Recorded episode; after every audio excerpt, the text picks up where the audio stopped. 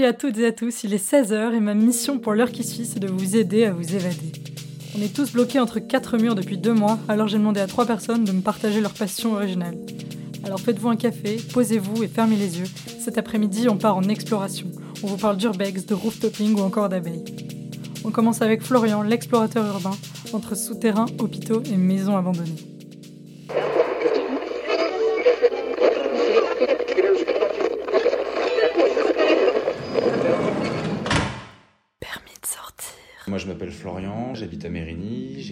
Dans la téléphonie mobile, euh, donc je suis basé sur l'île pour le travail. Euh, je suis passionné de photographie et donc d'urbex également, et, euh, et c'est ce qui nous amène à discuter aujourd'hui. L'urbex, c'est l'exploration de lieux abandonnés. C'est-à-dire que si tu vas aujourd'hui dans un bâtiment où il y a encore une activité, c'est pas considéré comme de l'urbex, mais plus comme une violation de propriété privée. Nous, on va vraiment aller sur des lieux totalement, totalement désaffectés, où il n'y a plus de, a plus de présence humaine euh, ni d'activité de quelque, quelque nature soit-elle. Dans tous les cas, c'est pas, c'est pas, enfin, c'est pas légal, pardon. Euh, on reste quand même sur un, sur, un bâtiment qui est du domaine privé, même des fois du domaine public, en fonction du type de bâtiment. Si c'est des hôpitaux, etc., ça peut encore appartenir à l'État. Euh, après, on, va partir sur le fait que sans dégradation, sans vol, euh, on va pas avoir de problème. On va à la rigueur, un vigile ou la police va nous demander de sortir, on fait un petit contrôle d'identité, mais il n'y aura, pas- y aura pas plus de poursuites si on n'a pas dégradé, si on n'a pas, si- s'il n'y a pas eu de, de- de- de vol. Je me suis déjà fait arrêter et plaquer au sol euh, par la police belge euh, dans un hôpital avec euh, les flingues, les tasers, etc. C'est- C'est un peu impressionnant. Ils m'ont emmené au poste donc pendant une petite demi-heure. Au final, j'ai sympathisé avec eux. Donc, on a plus fumé des clopes au poste de police pendant qu'ils prenaient mes empreintes et mes photos. Et, après, ils m'ont laissé ressortir. C'est juste qu'en en fait, ils nous expliquaient que dans ce bâtiment-là, il, y avait eu, euh, il y avait eu un meurtre, il y avait eu, euh, il y eu pas mal de choses assez sombres et que donc, euh, du coup, ils le surveillaient pas mal et, euh, ils aimaient pas trop qu'il y ait des visiteurs. On était à 4, je suis le seul qu'ils aient emmené ce que j'avais un taser sur moi. Le taser, je le prends toujours pour, euh, par mesure de précaution, on sait jamais sur qui on peut tomber.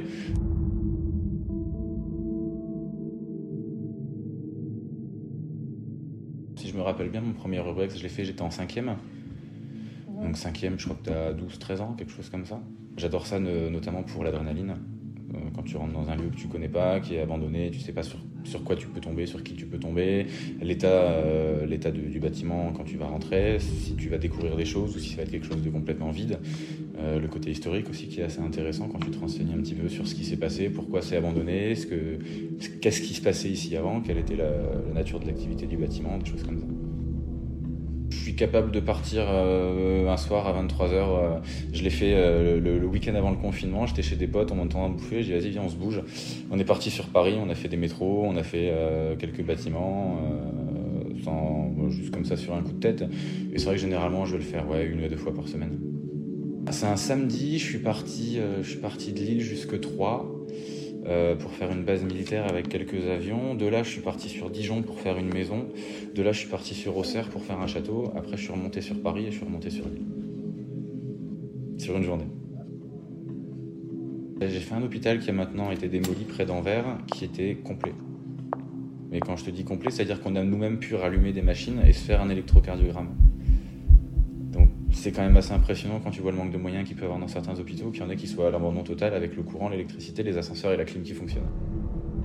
Après j'ai fait euh, une ou deux maisons qui étaient totalement... euh, qui étaient complètes en fait. Tu avais vraiment tous les effets personnels encore des, des personnes. Tu avais des bijoux de valeur, des Swarovski, des sacs Louis Vuitton, etc. Euh, tu te dis vraiment la personne est partie du jour au lendemain. J'ai ouvert le frigo, le frigo était plein. Les, dates de péremption étaient, passées, mais c'est comme ça qu'on s'est rendu compte qu'on n'était pas chez quelqu'un qui était juste parti en vacances et qui s'était fait cambrioler, parce que vraiment, c'était vraiment resté dans son jus et on avait, vraiment l'impression que quelqu'un pouvait euh, se lever de sa chambre euh, d'une minute à l'autre. Et le, le dernier que j'ai fait, c'est la maison de Bachar el-Assad. Elle est entourée de vigiles, donc c'était vraiment une mission infiltration où euh, on n'a pas pu rentrer dans le bâtiment parce qu'il était fermé à clé, mais ne serait-ce que s'approcher du bâtiment et, et mettre ton nez contre la, contre la porte, c'est, en soi c'est déjà un exploit. Je pense qu'on n'est que deux urbexeurs à avoir réussi à aller jusque-là. Max Sky a pris euh, 48 heures de garde à vue en voulant y aller. J'ai pas de limite. J'ai pas de. Je me dis que de toute façon, je n'abîme rien, je ne casse rien, je ne, je ne fracture pas des portes pour rentrer. Donc, euh, à part la garde à vue, on peut rien contre moi. Donc, euh, Je, prends le risque, c'est un peu le jeu aussi du chat et de la souris. Et généralement, les lieux très surveillés, c'est aussi les lieux où tu fais les plus belles photos. Donc, bah, il y, a une part de risque à prendre pour, réussir à, faire des choses un peu plus originales que d'autres. Aujourd'hui, c'est devenu un peu un phénomène de mode, l'urbex, et tu beaucoup de, gens qui disent faire de l'urbex, mais qui en fait vont juste dans les lieux pour squatter, pour, euh, pour faire un bordel, pour, euh, faire n'importe quoi, voler, etc. Et donc un lieu, à partir du moment où, il commence à être un petit peu connu, tu commences à publier des photos, il y a d'autres gens qui vont commencer à le chercher, et, euh, indirectement ça va le foutre en l'air. Donc on évite de poster, euh, en tout cas avec mes potes, euh, quand on trouve un lieu qui n'est pas connu, on poste pas de photos tout de suite, on attend qu'il soit connu pour, pour poster nos photos, pour éviter justement qu'il soit abîmé trop vite. J'adore l'adrénaline, j'adore avoir peur, donc mais on a fait des séances de spiritisme qui ne sont pas toujours, où il y a eu des, choses qui se sont passées, qui sont un peu flippantes, des objets qui bougent tout seuls, alors qu'on est vraiment tout seul dans le, on, est à trois dans la pièce, il n'y a rien qui rien qui peut faire bouger, il n'y a pas de courant d'air, toutes les fenêtres sont fermées, les portes sont fermées. Et là, tu as un objet qui traverse la pièce sans raison. Des choses comme ça, ça te, ça te laisse quand même un petit peu sur, sur le cul. Et, après, bon, tout ce qui a pu être course-poursuite avec un gardien comme ça, où tu as toujours cette adrénaline qui est là en plus. Nous, ce qu'on aimerait faire, c'est vraiment s'infiltrer dans le vrai Tchernobyl, hors des, hors des, circuits touristiques. Vraiment le vrai qui n'a pas été aménagé pour faire beau, pour faire vraiment le, là tel que c'est resté depuis. Euh, depuis, euh, depuis cette catastrophe.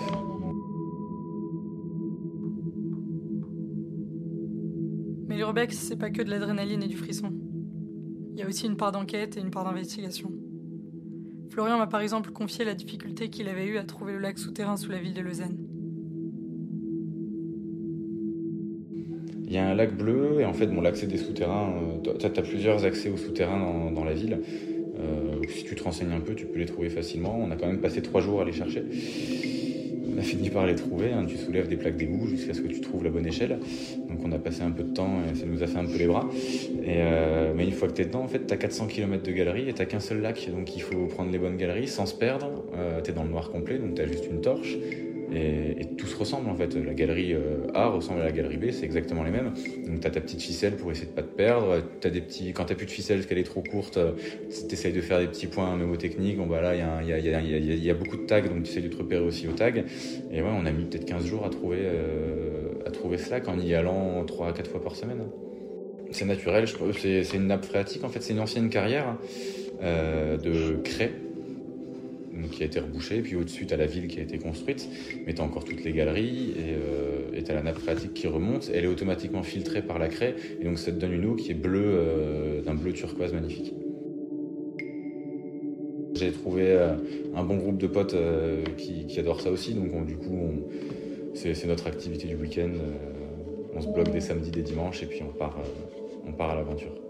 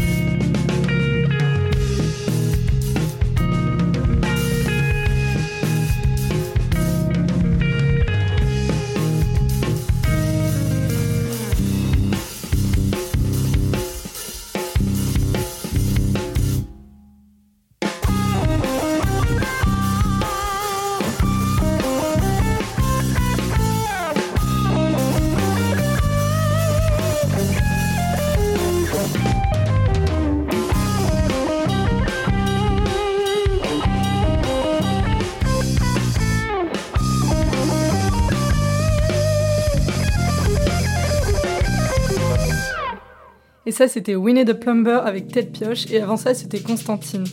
Constantine, c'est une bande de 7 musiciens de tout juste 20 ans, et pourtant à la maturité musicale à couper le souffle. J'ai découvert ces deux groupes sur la scène du Locaria, et je vous conseille d'aller checker leur musique qui regorge de pépites. Vous êtes de retour sur Permis de sortir, je suis Anna et on est ensemble jusqu'à 17h. Aujourd'hui, je vous aide à vous évader en attendant la levée du confinement. Après cet intrigant parcours d'urbex avec Florian, je vous emmène maintenant en hauteur avec Robin, alias Midwide, le photographe qui a fait le buzz sur Insta avec ses impressionnantes photos de nuit sur les toits de l'île. La date précise, c'est le 25 juin 2016.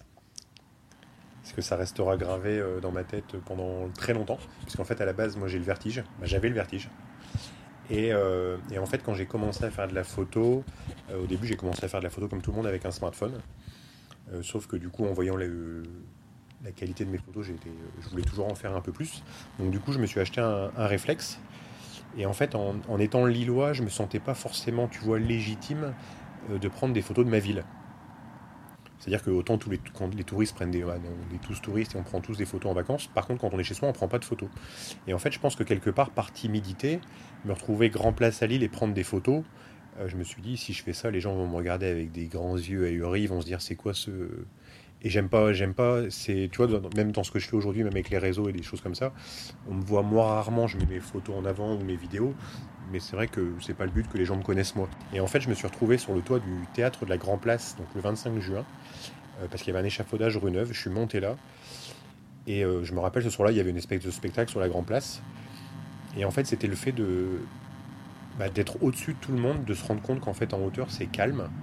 Du coup, j'avais tout le temps pour moi de prendre ma photo si j'en ratais 10, ben, il n'y avait personne qui voyait que je ratais mes photos j'avais vraiment tout le temps de prendre cette photo.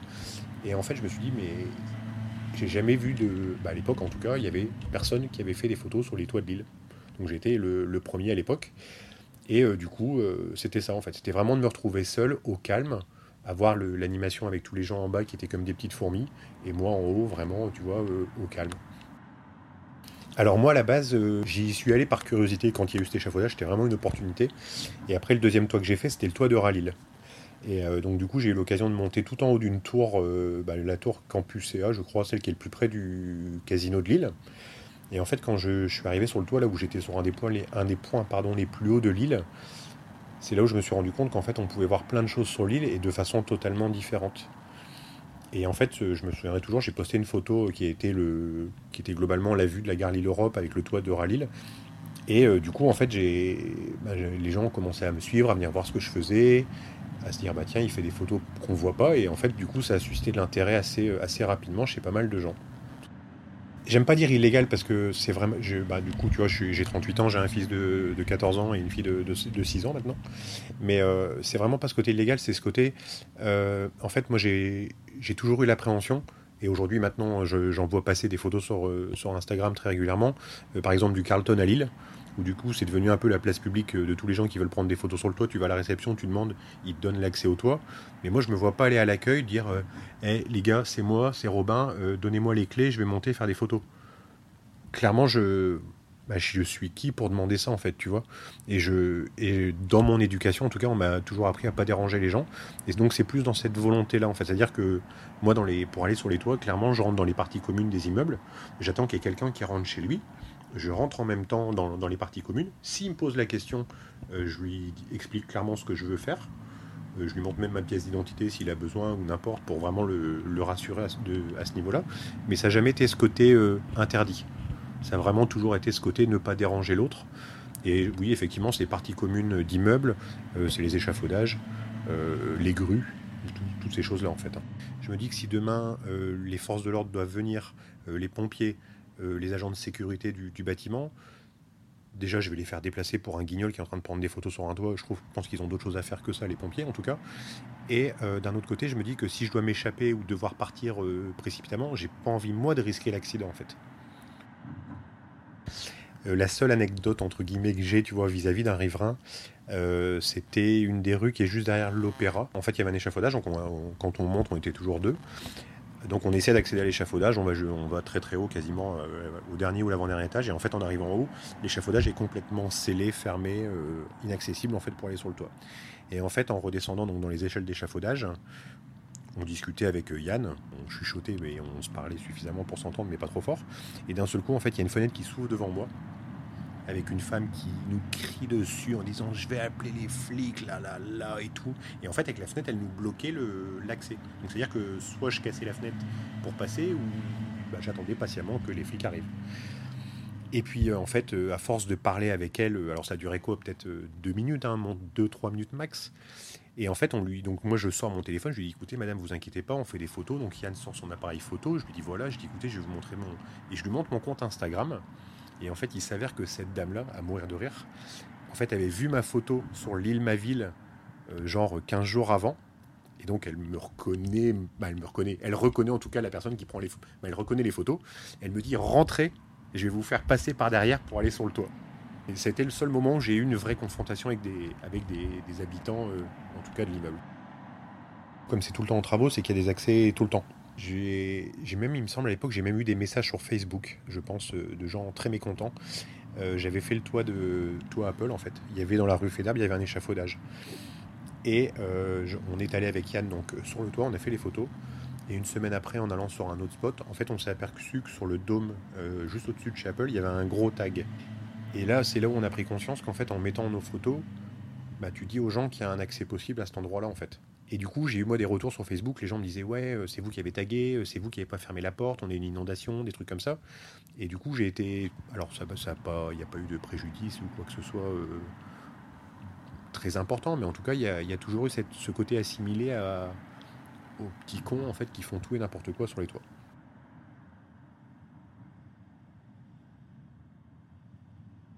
si dans une heure il tombe une averse, ce soir j'annule ma sortie si j'en ai une de prévue. C'est-à-dire que s'il a plu dans les 24 heures, je n'y vais pas parce que je ne suis pas c'est pas mon je vais pas aller prendre de risque à glisser ou à rater quelque chose. Après en termes d'adrénaline, euh, une grosse grosse adrénaline là pour le coup. Euh, on est allé avec Yann, donc maintenant il y a, je te parle de ça il y a, très longtemps. D'ailleurs j'ai jamais mis les photos, euh, j'ai jamais mis les photos et puis d'autres les ont mis avant moi donc je les mettrai pas. J'avais fait le toit de la gare Lille Flandre et en fait, pour y accéder, on devait passer par un endroit et à un moment, on passe sur une longue verrière. Et donc, on était, assez serein. Et en fait, à un moment, je ne sais plus ce qu'on fout, on est en plein milieu de la verrière, hein, mais comme dans un film. Et là, en dessous, tu as deux gardiens qui arrivent avec deux chiens. Donc là, le problème, c'est que si tu bouges, comme tu es sur une verrière où forcément, ben, tu vois les mecs. Euh, ben, on était un peu plus haut, on est peut-être à 4-5 mètres de hauteur, je pense. Mais si le mec prend la lubie de lever la tête, il nous voit. Si les chiens nous voient, ils aboient. Et donc tu fais quoi? Tu t'allonges, tu restes debout, tu bouges plus. Donc on, est, on a décidé de rester euh, debout. On n'a pas bougé. On a attendu en fait qu'ils se décalent, donc du coup on était dans leur dos. On s'est réfugié, en fait il y a une espèce d'escalier de service qui permet de nettoyer la verrière. Et on est resté là quasiment pendant une demi-heure le temps qu'ils se barrent. Et je peux dire que pendant la demi-heure tu te dis, parce que là, si, là il y a des chiens. En France, ils n'ont pas le droit de. Un chien de garde n'a pas le droit d'être lâché. Mais si le mec il le lâche, euh, loi ou pas loi, le, chien a le temps de te mordre, quoi, tu vois. Donc là, du coup, tu risques, tu risques ton intégrité quand même physique. Donc là, je t'avoue, oui, pendant une demi-heure, on n'a pas fait les malins du tout.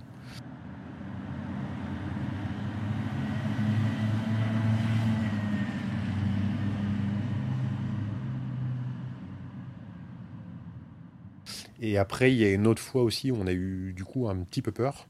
Donc on arrive en haut d'une grue, on s'installe, Yann va tout au bout de la grue, moi je commence près de la cabine à faire des photos. Et en fait, je vois une espèce de flash. Et en fait, en regardant en bas, il y avait des flics dans le chantier, à la lampe torche. Et en fait, on avait dû déclencher une alarme silencieuse sur le chantier, certainement. Donc de là, j'envoie un message à Yann qui est au bout, donc qui bouge plus. Moi, je bouge plus, on attend, les, flics se barrent. On continue nos petites photos et tout. Et à un moment, en fait, je sais plus ce qu'on fout. On était sur la plateforme juste à côté de la cabine. Et on regarde en bas, et en fait, il y avait un gardien avec un chien. Bon, donc on attend de façon. Donc là, il devait être de genre 2h30, 3h du matin. Et puis il faisait pas chaud. Et du coup, le gardien retourne dans sa bagnole, mais laisse le chien dans le chantier. Donc là, du coup, on zoome avec, les objectifs. Et euh, on se rend compte en fait que cette société-là, elle est spécialisée dans les gardiennages de nuit. Donc, donc du coup, on sait que le mec, pour se barrer, il va se barrer que quand il fera jour. Sauf que quand il fera jour, les ouvriers vont arriver. Et quand tu te fais prendre dans une grue, c'est 4500 euros d'amende. Et en fait, le gars, on le voit, donc on avait mis le trépied avec le zoom sur sa truc en, espérant qu'il y ait quoi que ce soit, tu vois, qu'on puisse faire. On avait même commencé à songer de savoir ce qu'on pouvait jeter de notre équipement euh, pour faire du bruit ailleurs dans le chantier, pour que le gars aille ailleurs dans le chantier avec son chien, pour qu'on nous on ait le temps de se barrer, ben un bordel pas possible. Et en fait, au bout d'une heure, il a eu fini de manger, il est venu récupérer son chien, il est parti. On a eu de la chance.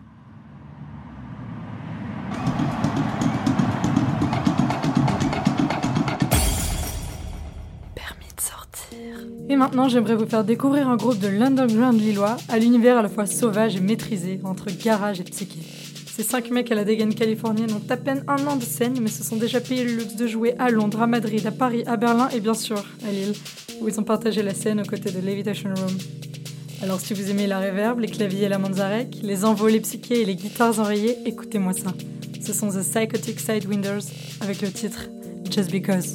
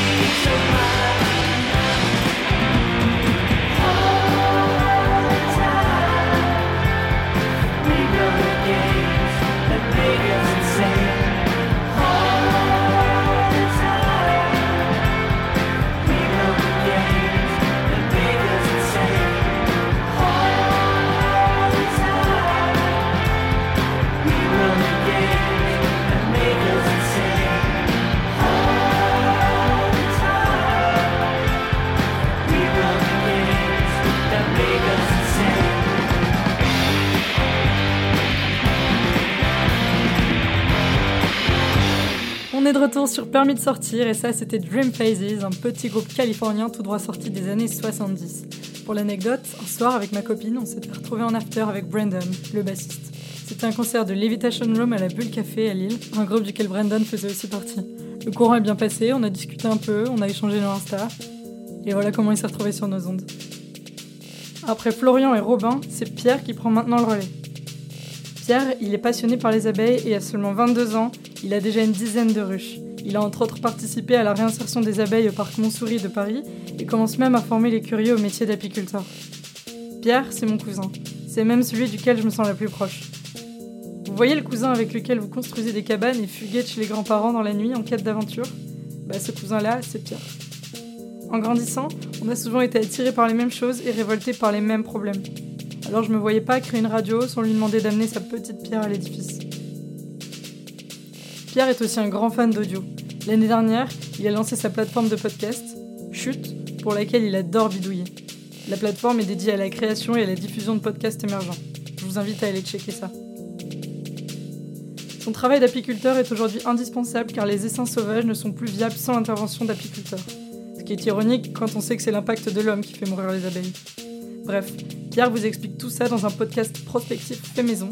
C'est parti pour un petit tour dans le futur.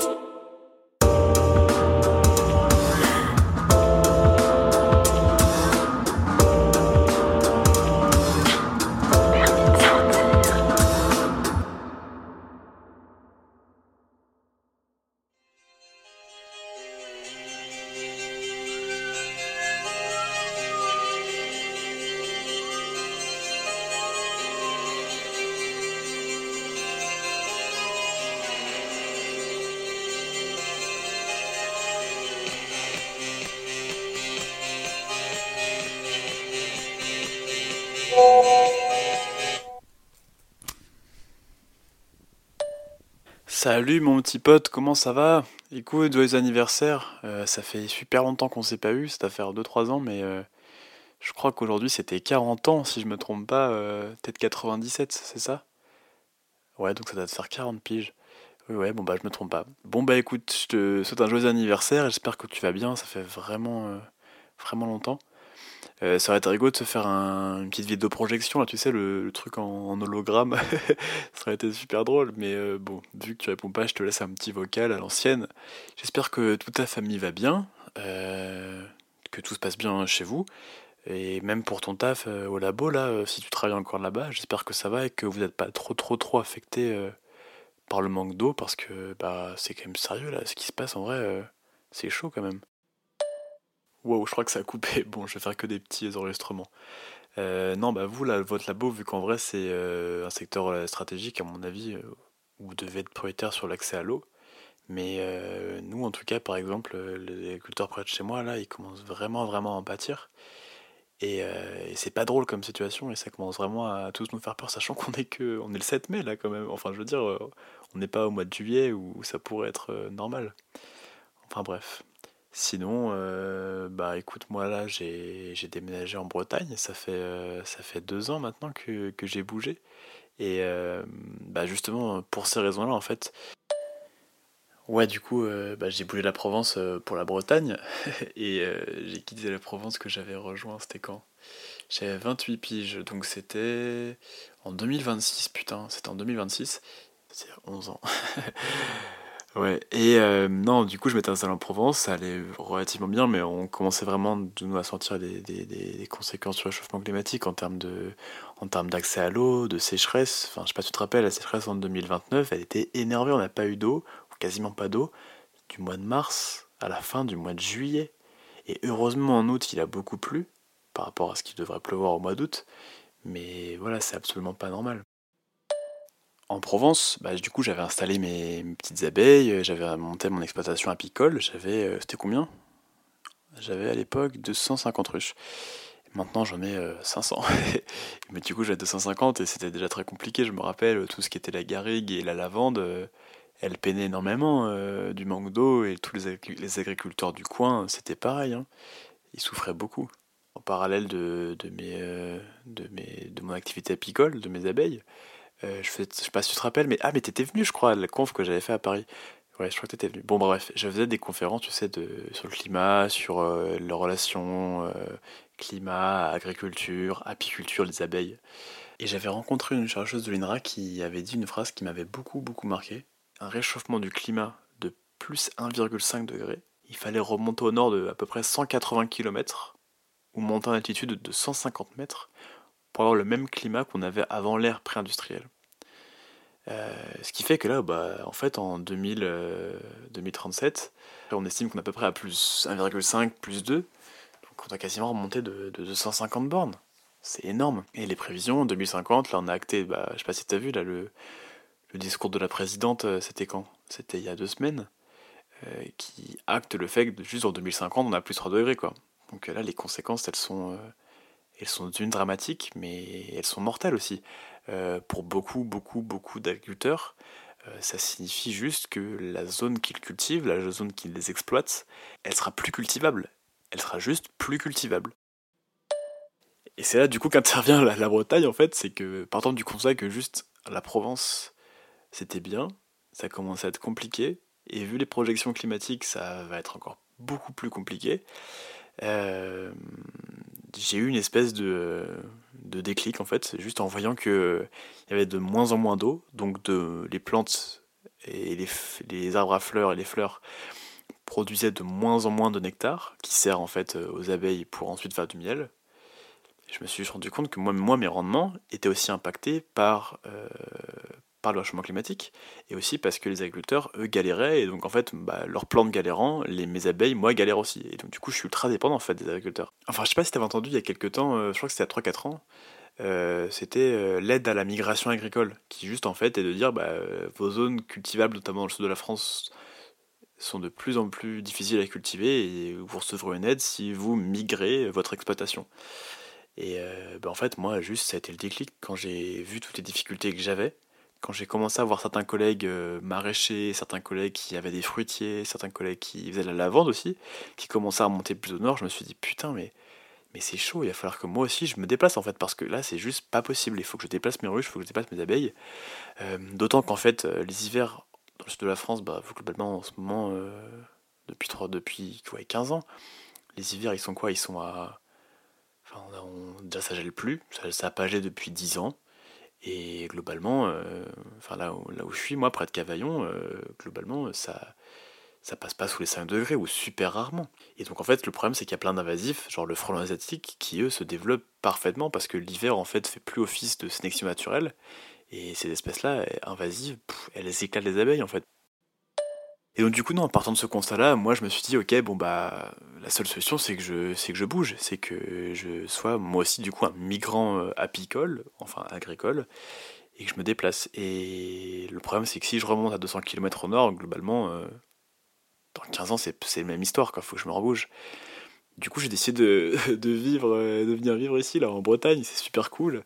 Là, je suis dans le Morbihan, ça se passe bien.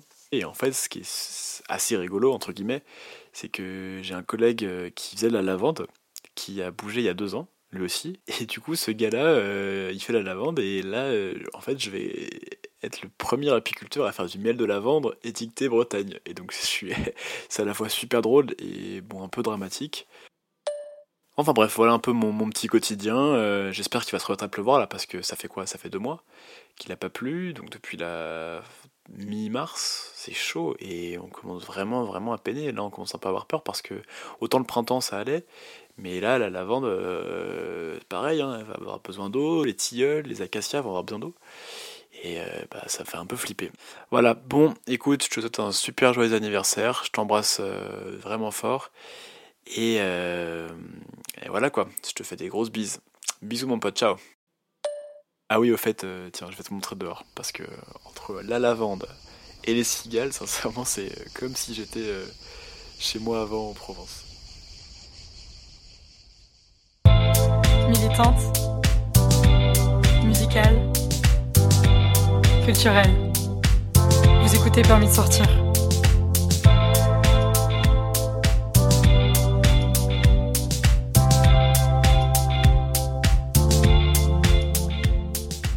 Maintenant, j'aimerais vous faire écouter quelque chose. C'est une chanson euh, en, en exclu que j'ai jamais sortie sous cette version. Je pense qu'elle ne sortira jamais. C'était quand je travaillais avec euh, mon guitariste, mon bassiste, euh, mon batteur. Et maintenant, je travaille toute seule. Je compose tout avec mon home studio. Et j'ai vraiment hâte d'avoir le budget un jour de, de payer d'autres musiciens et de partager la scène et le studio avec, avec eux parce que travailler en groupe sur scène, c'est vraiment un truc qui n'a pas de prix. Et, j'adore aussi euh, la tournure que mon projet a pris, c'est-à-dire que maintenant, je ne sais pas si vous avez entendu Plaisir ou ce matin Do You Think We Will the World que Roman a passé, mais euh, je, travaille, toute seule. J'adore faire ça, je, je choisis exactement ce que je veux à quel moment, je choisis euh, quel type de synthé je veux mettre, je choisis quel type de guitare je veux mettre. Mais euh, c'est aussi ouf de travailler en groupe et d'avoir une osmose et chacun qui, rajoute sa petite patte. Et euh, voilà, donc c'était du temps de Sometimes, c'était euh, en 2000, euh, 2016-2017. Euh, Mon projet a beaucoup évolué depuis, mais il a toujours le même nom. Si vous voulez aller checker sur mes réseaux, c'est ADI. Ça s'écrit A-D-A-H-Y. Et ça, c'est. Sometimes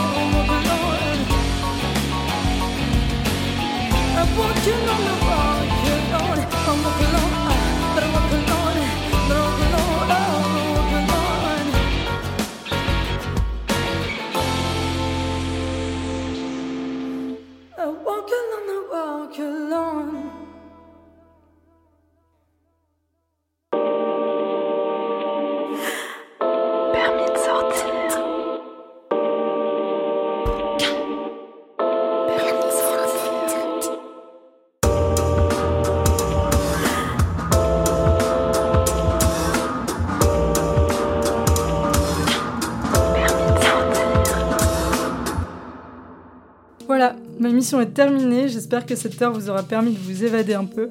Merci à Florian, Robin et Pierre pour leur témoignage. À 17h, c'est Roman qui prendra le relais. Mais tout de suite, j'ai envie de vous passer un morceau de Please Smell Us, qui est un groupe lillois euh, mi-garage, mi-psyché que j'adore. Euh, c'est mon ancien guitariste que vous avez pu écouter à la guitare électrique sur Sometimes juste à l'instant, qui est un groupe avec euh, Martin Bertrand au chant et à la basse, Pierre Martin à la batterie et Gaspard Furlan lui-même à la guitare. Euh, c'est absolument déjanté. Personnellement, j'adore. Ils ont déjà un Spotify. Ils sont en pause pour le moment, mais euh, on attend le comeback. Gaspard, si tu m'entends, revenez, revenez, revenez. Voilà, je vous laisse découvrir ça. C'est Maybe de Please Smell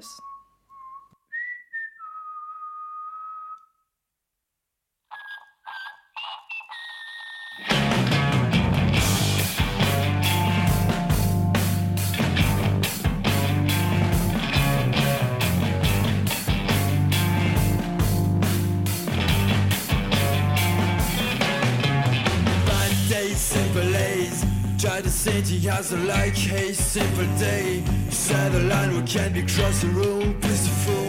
Allow me to find the end in something successful. And meet the stranger of the night. Maybe